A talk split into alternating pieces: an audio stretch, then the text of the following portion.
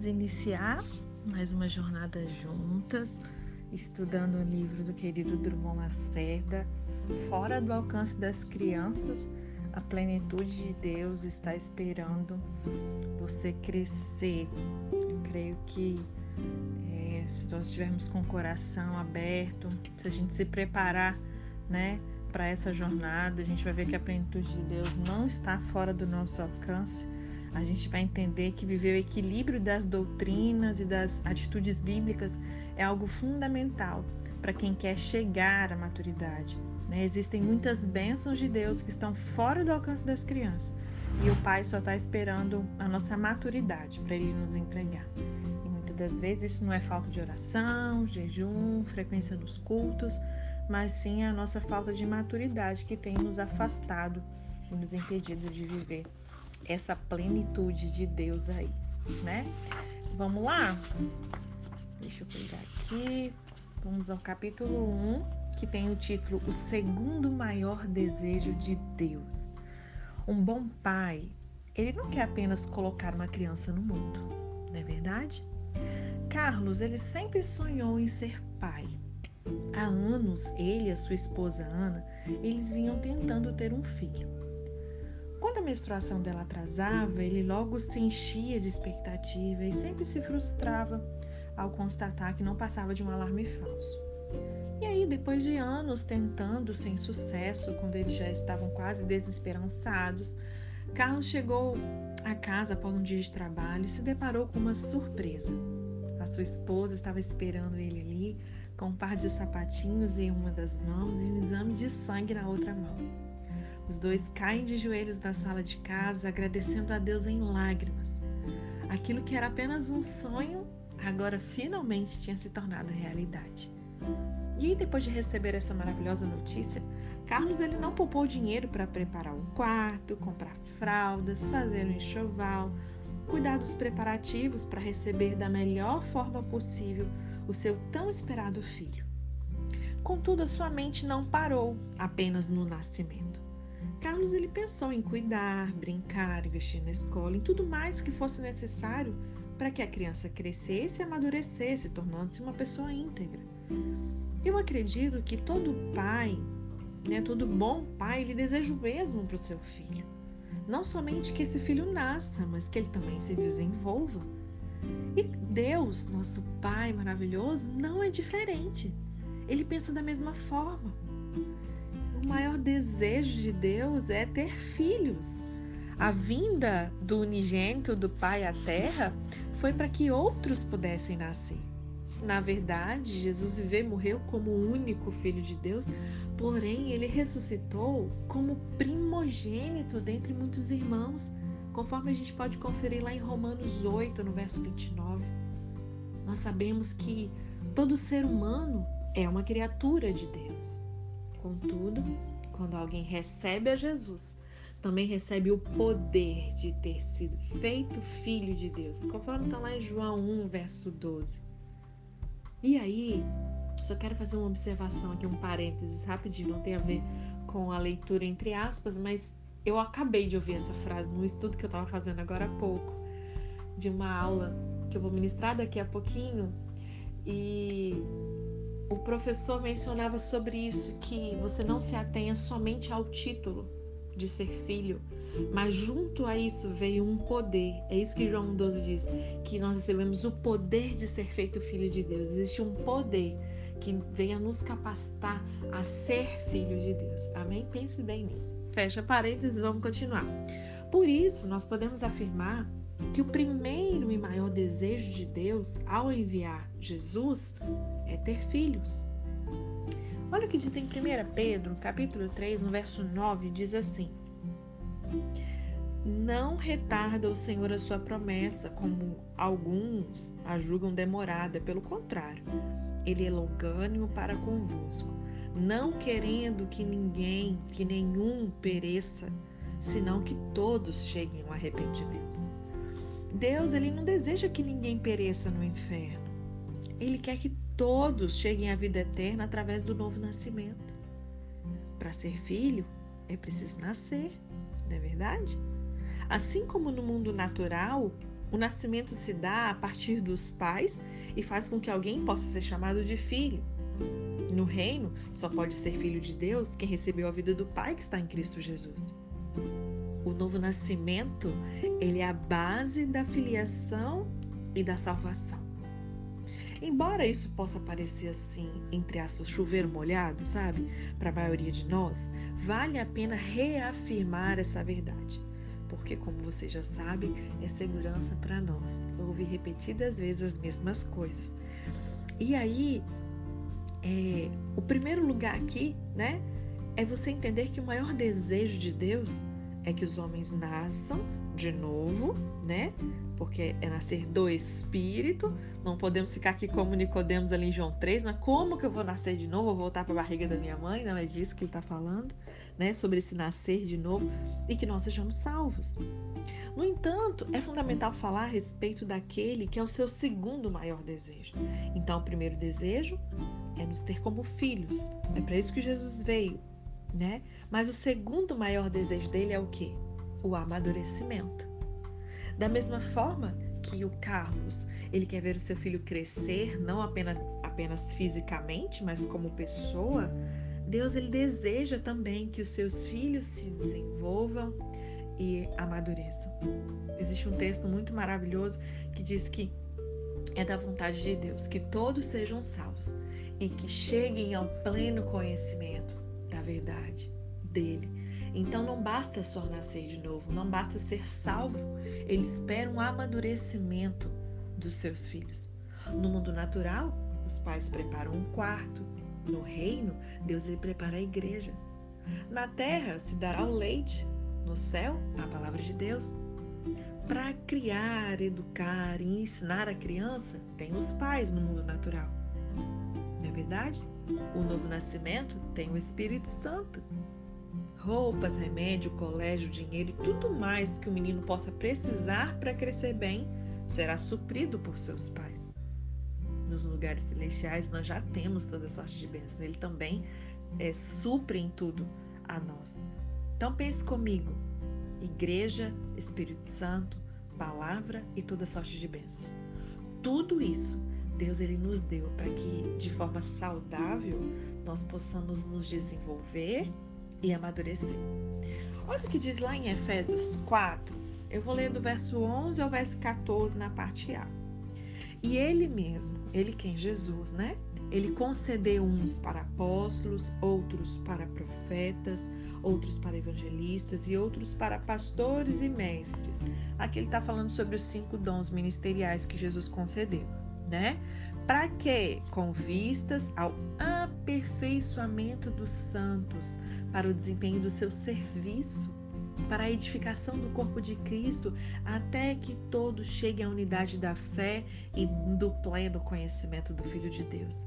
A perfeita varonilidade à medida da estatura da plenitude de Cristo, para que não mais sejamos como meninos, agitados de um lado para o outro e levados ao redor por todo o vento de doutrina.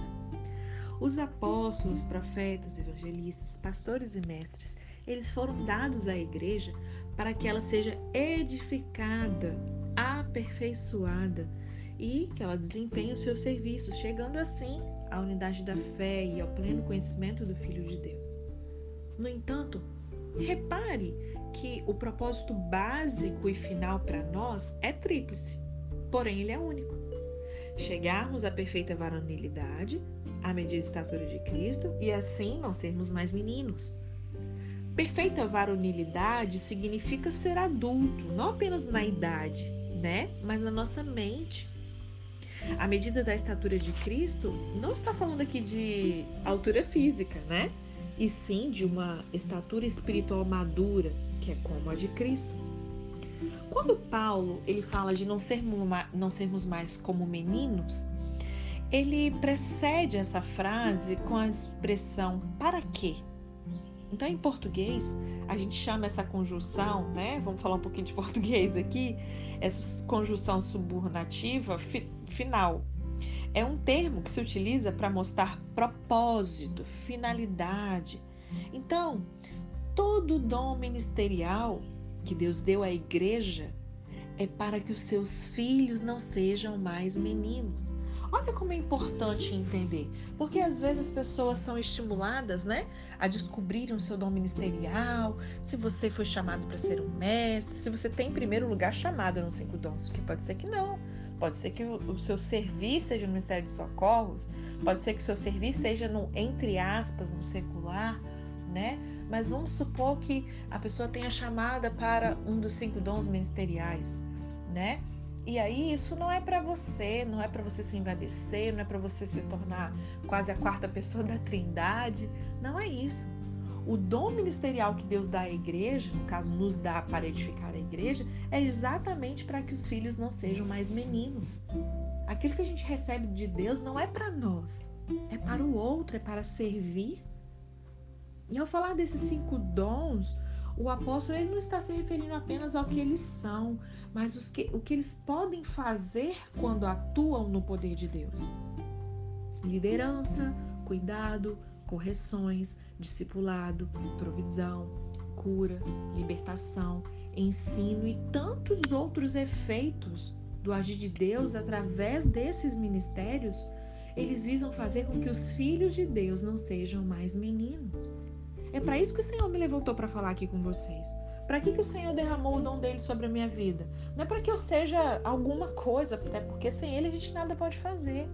Mas é para justamente ajudar a edificar a igreja, fazer com que os filhos de Deus não sejam mais meninos. Amém? O Rei dos Reis, ele não poupou recursos para ver os seus filhos maduros.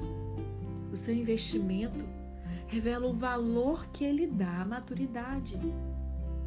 O nosso personagem aqui, Carlos, ele não gostaria de ver o seu filho aos 20 anos de idade falando e agindo como uma criança de 3 anos, não é verdade? Só que Deus também não. Por isso, se for necessário corrigir, repreender ou te tirar do conforto a fim de proporcionar o crescimento, Deus o fará. Amém?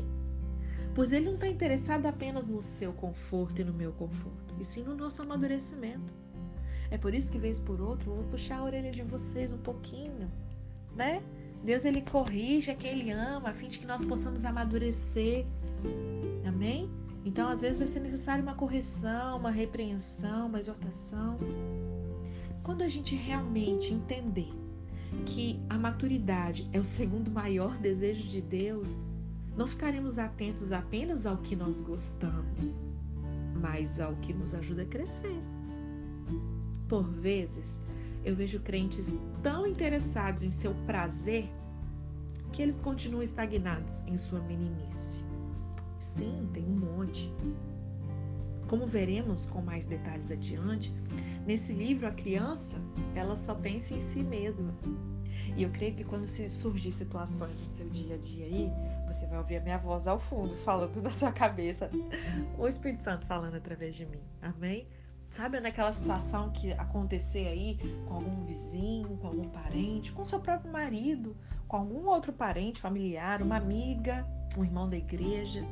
Sabe aquela situação que você vai olhar e falar assim: hum, é criança que só pensa em si mesmo, acho que eu tô pensando só em mim. Né? Deixa Deus falar com você aí, tá bom? E ela usa muitos pronomes possessivos, né? Meu brinquedo, meu pai, minha comida, meu quarto, minha televisão. Não é assim? Aquelas que são mães aí, vai saber como é que é. Os verbos compartilhar e dar acabam não fazendo parte do seu vocabulário quando você é criança. Se quisermos viver a vontade de Deus, a gente precisa sair desse pensamento infantil de apenas receber. Nesse fim de semana, o Senhor tinha ministrado algo no meu coração, até compartilhei com, com um grupo de jovens da igreja, o quanto a gente precisa mudar essa nossa mentalidade. Né? É, teve um líder falando essa semana exatamente a mesma coisa. O quanto a gente precisa mudar a nossa mentalidade de receptor para doador. A criança que fica ali só querendo receber, receber, receber. A gente precisa sair desse pensamento infantil de apenas receber.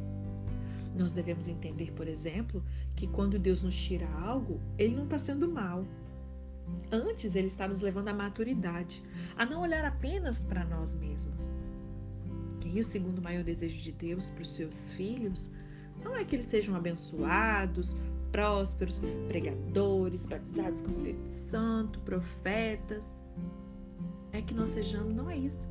E sim que nós sejamos maduros. Não perca o foco divino para a sua vida. Muitos em nossa geração não conseguem entender que o batismo no Espírito Santo não é um fim em si mesmo, mas é uma experiência para nos ajudar a amadurecer. Desejam tantas coisas e aí perdem a vontade de Deus por trás de tudo que Ele faz. Tudo que Deus deseja. Não é simplesmente prosperar você, ainda que Ele o faça, é fazer você crescer. Algumas pessoas oram a Deus com lágrimas, fé e favor, pedindo ali uma bênção e não entende por que, que elas não recebem. Uma das razões possíveis para um crente não receber é a falta de maturidade. Observe com cuidado esse texto. Êxodo 23, verso 29 e 30 diz: Não os lançareis diante de ti num só ano, para que a terra se não torne em desolação, e as feras do campo se não multipliquem contra ti.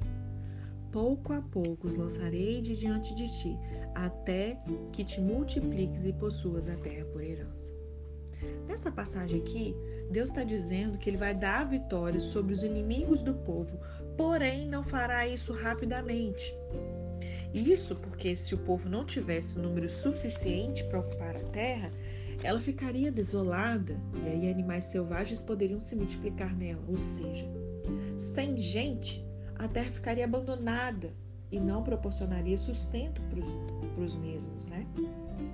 além de dar espaço para que a quantidade de animais pudesse crescer e destruir o povo, que aí não seria numeroso o suficiente.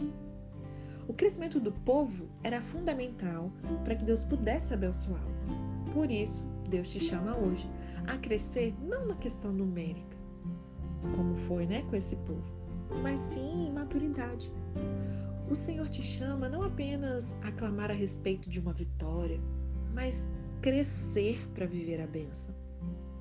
Imagine que o filho de 3 anos de idade do nosso personagem Carlos pedisse a ele em prantos, desesperado assim: Por favor, papai, me dá uma Ferrari para eu dirigir.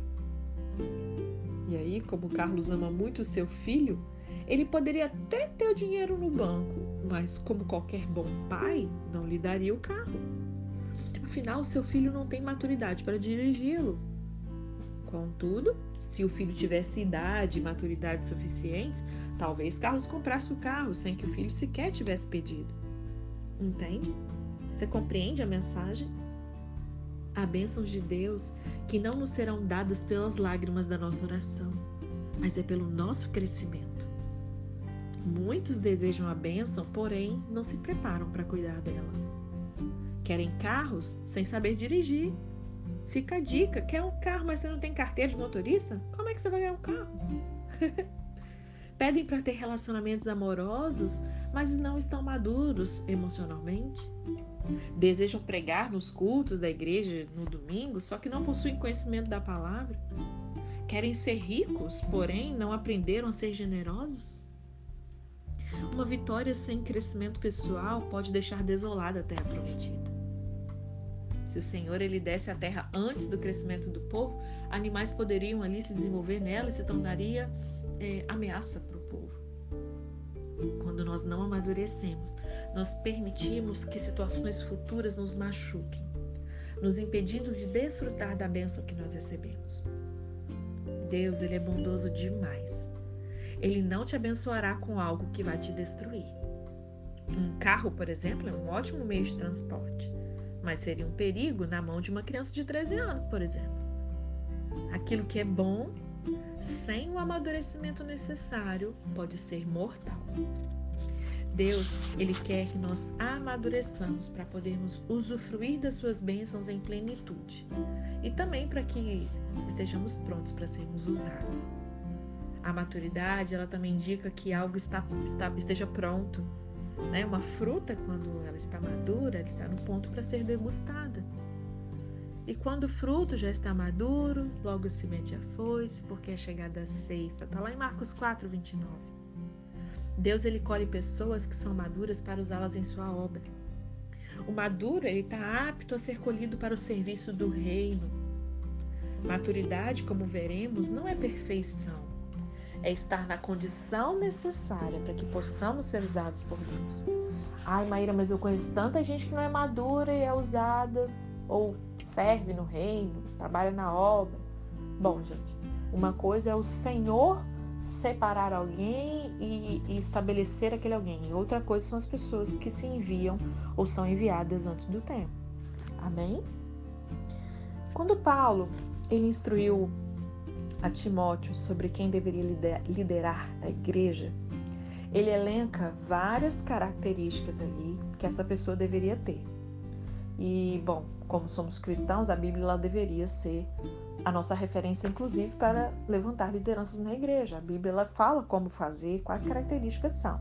Tem pessoas que não seguem, amém? Então a gente vai falar o que a palavra diz. Cabe a nós, né, na, na nossa esfera de atuação, seguir o que a palavra diz, sermos praticantes, amém? E aí ele vai elencar ali várias né, características que essa pessoa, como líder na igreja, deveria ter. E uma delas, qual que é? não neófito, para que não se soberbecendo, não caia na condenação do diabo. Depois você dá uma olhadinha lá em 1 Timóteo 3, tá bom? A expressão aqui neófito significa um recém-convertido. E a questão aqui, gente, não é sobre quantos anos essa pessoa tem de convertido, ok?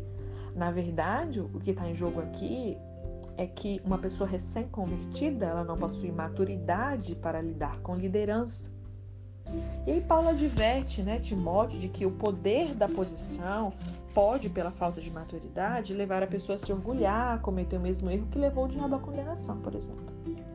Então, em outras palavras, Paulo está dizendo: espere que ela tenha maturidade para que assim ela possa lidar de uma forma melhor com o orgulho e com as tentações que a posição pode proporcionar. Você já tentou conceder a liderança da casa para uma criança?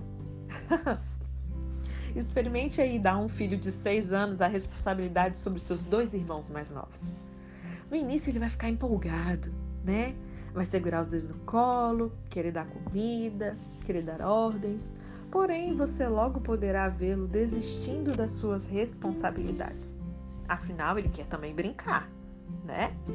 Também poderá percebê-lo sendo autoritário demais, né? Porque ele não tem confiança e segurança na sua posição de autoridade. Os próprios irmãos mais novos têm dificuldade de respeitar a autoridade de alguém que seja tão criança quanto eles. E aí muitos cristãos imaturos, eles anseiam por posição de autoridade na igreja. E aí quando as recebem, ficam empolgados com a grande tarefa, porém não conseguem ter compromisso com a responsabilidade que vem, adivinha dessa, né? Dessa função. E em sua imaturidade, ela quer brincar, ou melhor dizendo, ela quer o seu próprio prazer. Na verdade, ela fica dividida entre o desejo de ser cuidada e ter o conforto e o privilégio de estar na posição de destaque. Uma outra consequência de colocar imaturos em grandes responsabilidades é que aqueles que estiverem debaixo da sua influência terão dificuldade de se submeter. Mais uma vez, eu vou ressaltar que não tem a ver com idade, né? Muitas das vezes, é uma pessoa mais nova que você vai estar sobre um cargo de liderança sobre, sobre você. E não tem a ver com idade, tem a ver com maturidade, ok? E aí, é, isso aqui é porque eles veem traços da sua infantilidade espiritual, refletidos na criança que às vezes está com o microfone. Quando meninos estão à frente, os outros meninos não respeitam. A maturidade é o ingrediente principal da autoridade. Afinal, para liderar e influenciar pessoas, nós precisamos ser diferentes delas. Para estimular os imaturos a amadurecer, é preciso um maduro. E a falta de maturidade ela atrapalha a qualidade do nosso serviço a Deus. Embora uma pessoa imatura ela possa e deva sim ajudar em alguma área na igreja para auxiliar em seu crescimento no reino, ela só vai exercer com qualidade o seu chamado específico quando ela tiver mais maturidade. Cumprir a vontade de Deus, viver as suas bênçãos e ser usado por Ele essas são as recompensas para aqueles que escolheram fazer da maturidade espiritual o seu objetivo de vida. Você pode fazer essa escolha hoje? Bom, se a sua resposta é sim, prepare-se então para viver uma revolução poderosa na sua vida. Amém? A gente fica por aqui. Amanhã a gente vai ler o capítulo 2. Na verdade, vamos finalizar. Tem um restinho de nada do capítulo 1. Um. A gente vai ver o que é ser maduro para a gente finalizar esse primeiro capítulo. E a gente vai para o capítulo 2, que faz parte da primeira sessão, que vai falar da marca da maturidade, tá? O livro é dividido em duas, em três sessões. A primeira sessão vai falar do equilíbrio, que é a marca da maturidade. A segunda sessão vai falar sobre manter o equilíbrio e a última sessão vai falar em como ser maduro. Amém? Deus te abençoe até amanhã.